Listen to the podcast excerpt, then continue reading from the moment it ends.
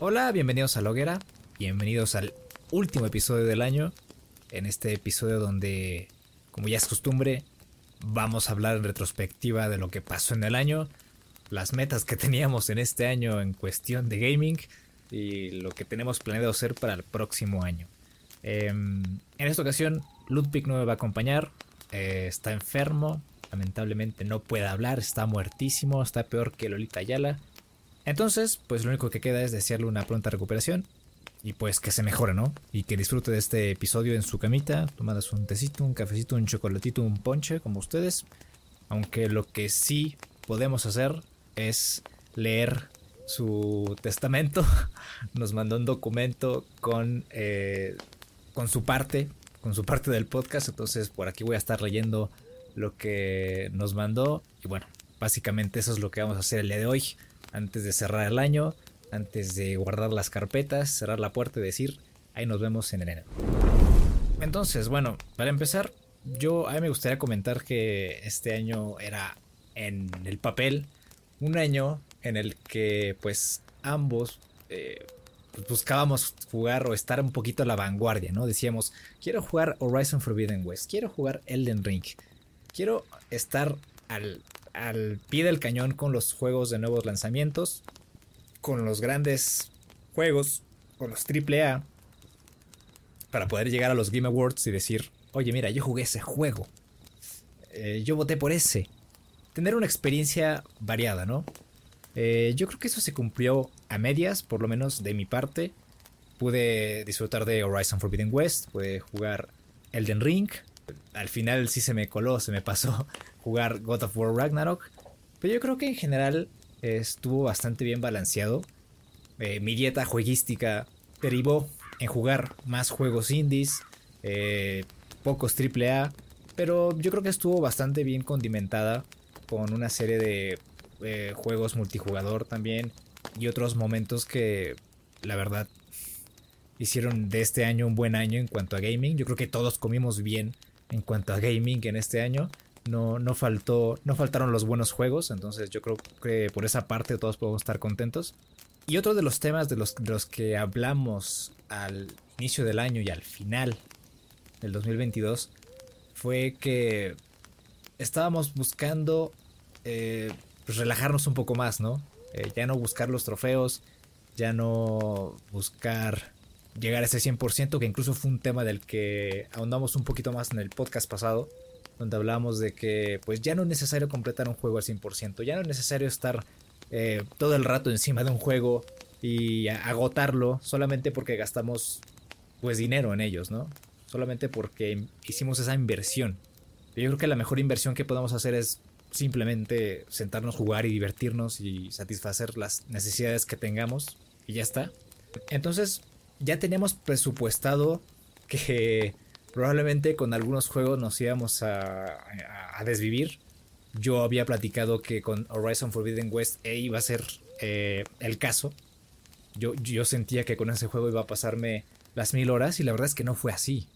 Terminé la historia principal, jugué algunas secundarias y lo detuve ahí. Porque llegó Elden Ring. Eh, que por cierto, ese es otro tema muy raro porque no lo he terminado. Pero ya llevo 60, 70 horas. Y es que es un juego que tiene muchas ramificaciones. Es un juego muy amplio, extremadamente grande para mi gusto. Que tiene pues misiones secundarias, que tiene sitios con loot eh, jugoso. Entonces uno pues puede llegar a caer en un círculo vicioso de muertes por querer obtener cierto elemento o por querer vencer cierto eh, jefe de una zona secundaria. Entonces, pues yo creo que esa fue la principal razón por la que no he podido terminar como tal la historia principal de Elden Ring. Pero yo creo que ahí es donde encontramos, o es donde encuentro que cumplí una de las metas que me establecí para este año, que me fijé para este año que era justamente eso, no preocuparse tanto por completar un juego. Entonces, eh, hasta el momento he disfrutado muchísimo del juego. No lo hubiera jugado de otra forma. Entonces, pues bueno, ya llegará el momento en el que termine el Den Ring y en el que con el tiempo, ¿verdad? Mate a Malenia, pero bueno, eso ya será será el siguiente año. También fue un año de descubrimientos porque este año igual Eh, jugué bastantes juegos independientes. Me reencontré con juegos, con juegos populares con los cuales tenía muchísimas ganas de, jugarlos, de vivirlos. Eh, uno de esos casos fue el caso reciente de Hollow Knight. Eh, era un juego al que le tenía muchísimas ganas, pero pues no me había hecho el tiempo, no me había sentado a jugarlo realmente. Entonces, creo que ese fue uno de los highlights de este año, poder terminar Hollow Knight. Obviamente tiene muchísimo contenido todavía que explorar y hay muchos jefes y zonas con los cuales tengo que, que lidiar. Pero pues ahí está el juego, no se va a ir. También tuve la oportunidad de reencontrarme con los juegos de Professor Layton, de darme cuenta del juegazo que es Professor Layton contra Phoenix Wright. Ese fue uno de los juegos que más disfruté este año el poder tomar un, tiempo cada noche para poder avanzar en la historia, avanzar a través de los puzzles, completarlos y disfrutar de las animaciones que tiene el juego. También pude jugar eh, la serie de juegos de Timbleweed Park, que era otro era otra cosa que quería tachar de mi lista. Me encantan los juegos detectivescos y Timbleweed Park es pues algo por el estilo, ¿no? De los creadores de Monkey Island, de Ron Gilbert puede por fin experimentar su humor. Otra de las cosas que taché de mi lista fue Hellblade Senua Sacrifice. Pude aprovechar la promoción de 10 pesitos del Game Pass en, el PlayStation. En el PlayStation. En la PC. Eh, entonces pude jugar Hellblade. Me lo pasé en unos días. O sea, fue. Me lo devoré.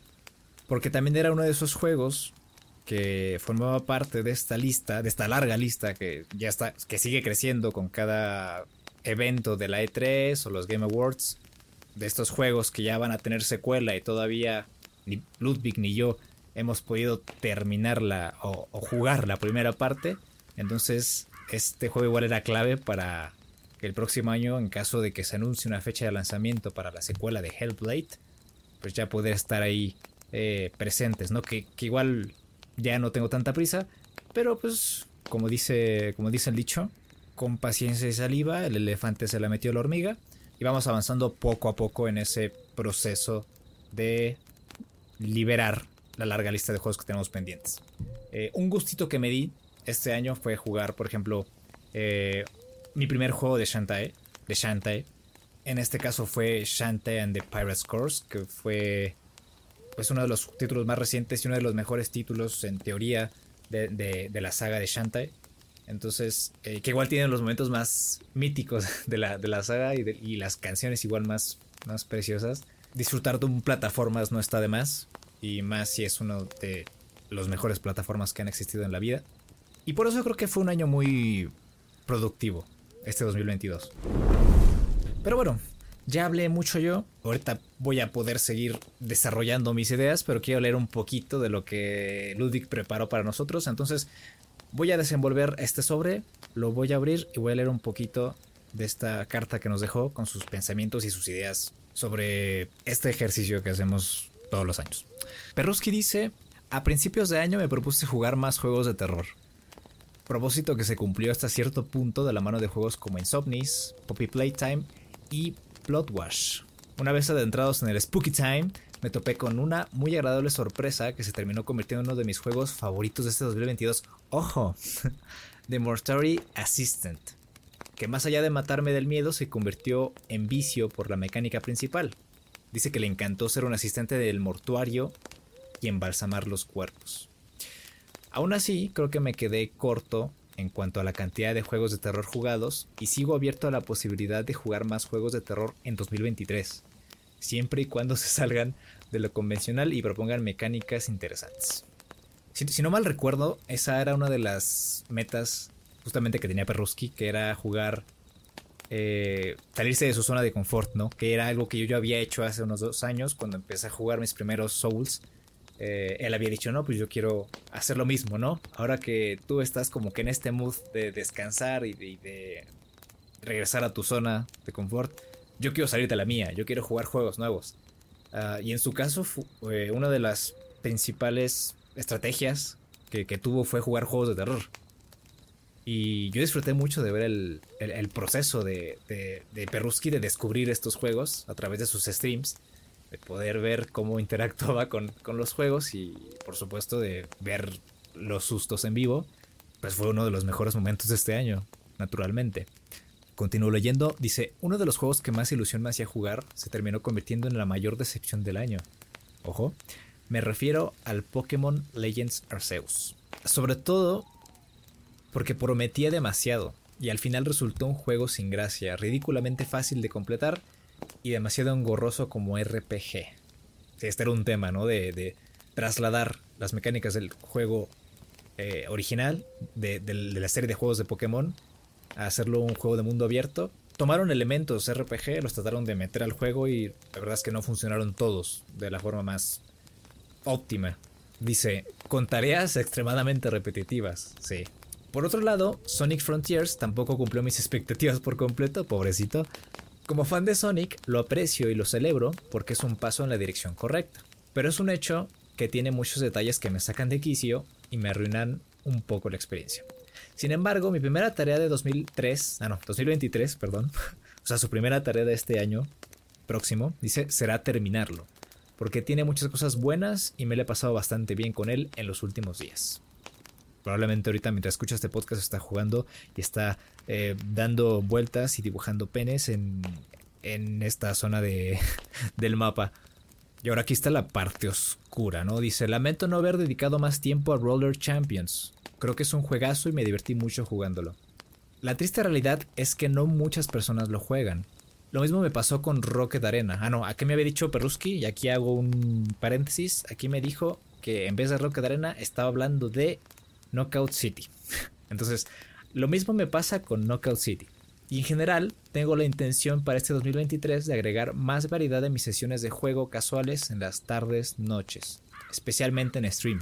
Aquí igual hago otro paréntesis este es un tema que igual con el que me siento identificado porque una de las estrategias que quiero implementar este año y con las que ya empecé a experimentar es tomar de dos a tres juegos, los que más tenga yo interés de jugar y jugarlos para poder tener, eh, para poder separar, ¿no? O sea, para poder tener distancia de, entre un juego y otro. O sea, me explico.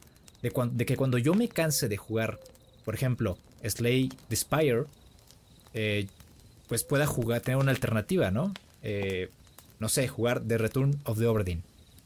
Entonces, cuando tú te separas de algo, que igual pasa cuando vas de viaje y sales de tu casa, regresas con otra mentalidad, ya regresas con la experiencia de estar en otro sitio.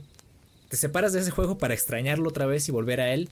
Y yo siento que esa es una buena forma para avanzar en esa lista de juegos de espera y a la vez es tener variedad. Porque es fácil que uno se, se encasque con un juego, ¿no? Y que a la larga yo creo que es muy perjudicial porque te terminas aburriendo, te terminas quemando. Y yo creo que el resultado más negativo es que lo terminas abandonado por, por muchísimo más tiempo y es más difícil que regreses a él. Porque empiezas a jugar otro juego y te centras solamente en un juego. Entonces, eh, continúo con la lectura. Muchas veces me quedé con ganas de un Mario Strikers. Miren, miren lo que les digo, eh, miren lo que les digo nada más. Dice, muchas veces me quedé con ganas de un Mario Strikers, Mario Kart, Fall Guys, pero no lo hice para no salirme de lo convencional o porque el tiempo no alcanzaba. Pero es que me acaba de dar la razón. Ese tipo de, de cosas pasan. Dice, 2022 fue un año complejo a nivel emocional y eso me mantuvo un poco alejado de los streams y de los videojuegos en general. Y aún así jugué casi la misma cantidad de juegos nuevos que el año pasado. Confío en que este año jugaré muchos más juegos, especialmente ahora que estoy liberado de las cadenas de no empezar un nuevo juego hasta no haber terminado el anterior. Lo que hablamos en el episodio pasado. No tener esa presión encima y estar abierto a la posibilidad de abandonar mis juegos en cualquier momento me hace concebir los videojuegos de otra manera. Bien por ti, men. Y ahora mismo, lo único que me importa es divertirme.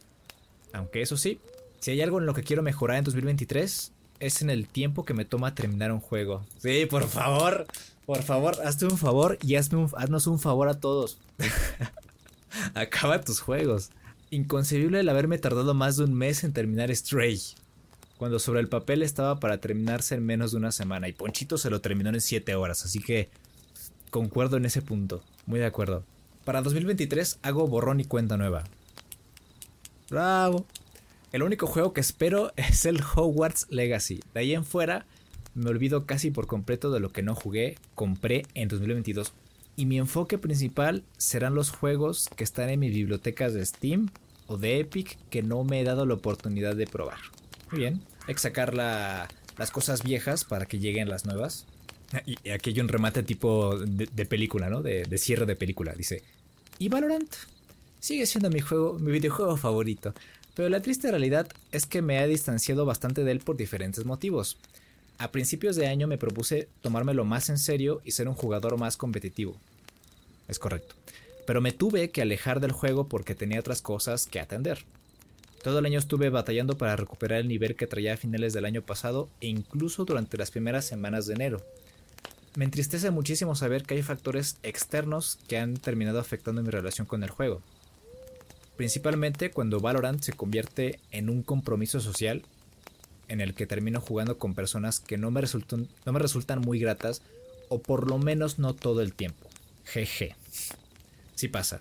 Hay veces en las que sí no tienes ganas de jugar con, con algunos amigos, o sea, incluso, o con, o con personas con las que sueles jugar regularmente un juego, porque simplemente quieres estar solo jugando ese juego y no tiene nada de malo. Pero a veces se presta para malinterpretar para que alguien te malinterprete y piense que lo estás abriendo o, que simplemente estás siendo grosero, ¿no? Pero la verdad es que es muy diferente. Continúo leyendo. Odio no sentirme libre cuando estoy en un juego que me gusta tanto. Por lo mismo, diría que ahora mismo mi relación con Valorant se define como complicada. Hmm. Aún así, espero seguirle dedicando varias horas en 2023 así como estar más atento al competitivo y retomar mis sesiones en AimLab. Y aquí es donde viene la sección del fútbol. Ludwig el FIFAs, que dice lo siguiente. Ahora mismo tengo muchas ganas de jugar Football Manager 2023. No tiene caso que lo niegue. Es como... ese es su gusto culposo. De esto se siente avergonzado el cabrón. Llevo 8 meses sin jugar y creo que es momento de que el vicio regrese. De igual forma, tengo ganas de más juegos como con multijugador cooperativo, como It Takes o las Tortugas Ninjas Shredder's Revenge. Jugar debe ser divertido y mientras se cumple esa condición, lo demás importa poco. Aquí ya entramos en la zona de madurez. Yo creo que hemos llegado a un punto, hemos encontrado finalmente, yo creo, en nirvana de jugar videojuegos. Eh, y eso viene con los años. Obviamente, cuando uno es joven, quiere jugar muchas cosas, y es natural querer jugarlo todo, es natural completarlo todo, querer completarlo todo, es natural querer jugar 30 horas al día, pero la realidad es muy diferente y cuando te das cuenta de esto que acaba de decir Perruski, de esto que acaba de decir mi buen amigo Ludwig, es cuando te liberas. Termino su lectura. Así que en 2023 voy por más experiencias significativas y menos estadísticas vacías. Qué honor, eh, qué honor, qué honor estar, eh, compartir el espacio en, un podcast como este con una persona así. Qué bárbaro.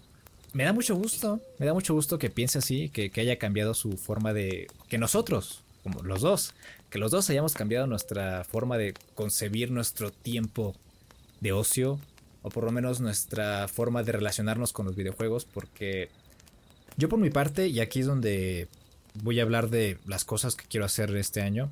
Aparte de la estrategia que les comenté de avanzar en tres juegos distintos sin ninguna presión, es en la de gastar. O sea, del dinero que yo destino a comprar videojuegos, arriesgarme un poco más. Porque casi siempre lo que hago es comprar juegos que yo sé que son joyitas, ¿no? Juegos que estoy 100% seguro que van a ser garantía. Y de alguna forma eso, es, eso está bien, eso es lo más inteligente. Pero hay veces que te encuentras con géneros o con juegos que no conoces o, por lo menos que con, los que no has tenido una relación muy amplia o una experiencia eh, prolongada a lo largo de tu vida. Por ejemplo, a mí me pasó recientemente con Slade Spire. Eh, es un roguelike de construcción de mazos eh, y de combates por turnos con el que llevo 10 horas en 3 días. En 3 días he, he juntado 10 horas de juego. Ya lo había jugado antes, a principios de año, en PlayStation Plus, y me acordé de él y dije, si me gustaba tanto, ¿por qué lo dejé de jugar? Bueno, lo dejé de jugar porque se me acabó el Plus. Pero ahí seguía en Steam y había estado muchas veces en oferta. Y no he pensado en otro juego durante estos últimos días. Entonces quiero más juegos así. Quiero más juegos eh, que sean experiencias. Que de hecho a principios de año voy a hablar de un juego eh, que voy a compartir eh, esta review con, con por supuesto. Voy a hablar de un juego al que le traía ganas desde hace unos meses, cuando fue, si no mal recuerdo, el Summer Game Fest. Sí, cuando se celebró el Summer Game Fest, este juego del que voy a hablar más adelante se anunció. Es un juego al que quiero dedicarle tiempo, es un juego al que quiero, que quiero disfrutar y que quiero experimentar. Ya estaremos hablando de este juego entonces durante los las primeras semanas de 2023. Y eso, es eso justamente. Sí ser selectivo, pero también arriesgar un poquito en cuanto a seleccionar un juego. Y también, yendo por esa misma línea, me gustaría hablar de juegos no tan populares. O sea, tampoco voy aquí a convertirme en el hipster underground de hacer reviews de videojuegos ni nada. Pero me gustaría hablar de otras, de otro tipo de experiencias, ¿no? Porque ya lo dicho, dicho está sobre God of War Ragnarok. Lo dicho, dicho está sobre Elden Ring. Todos esos juegos que son, que están prácticamente cubiertos en todos lados. Eh, yo creo que ese puede ser un valor añadido para mí, para poder ser un poquito más libre a la hora de, generarme una opinión sobre un juego. Y también para ustedes, para que ustedes puedan conocer más juegos, joyas ocultas eh, y otro tipo de, de contenido, ¿no? para el, para el propio podcast. Y bueno, muchas gracias por acompañarnos esta noche y otro año más. Nos vemos entonces durante los primeros días de enero. Por cierto, este 29 de diciembre vamos a tener el último escenario en, nuestro servidor de Discord, donde platicamos con ustedes de todo, de videojuegos, de la vida, de lo que quieran. Nos sentamos a platicar con ustedes un par de horas. Entonces acompáñanos allá en el servidor de Discord. El link está en la descripción de este episodio, en nuestra cuenta de YouTube, en Twitter, en Facebook, en todas nuestras redes sociales. Ahí pueden encontrar la invitación para unirse al servidor. Les agradecemos también sus aportaciones en Patreon, que nos ayudan a mejorar nuestro contenido y continuar haciendo lo que nos gusta. Pasen un muy buen eh, fin de año, disfruten con sus amigos, jueguen mucho, eh, cuídense y nada, nos vemos entonces en 2023. Un abrazo. Adiós.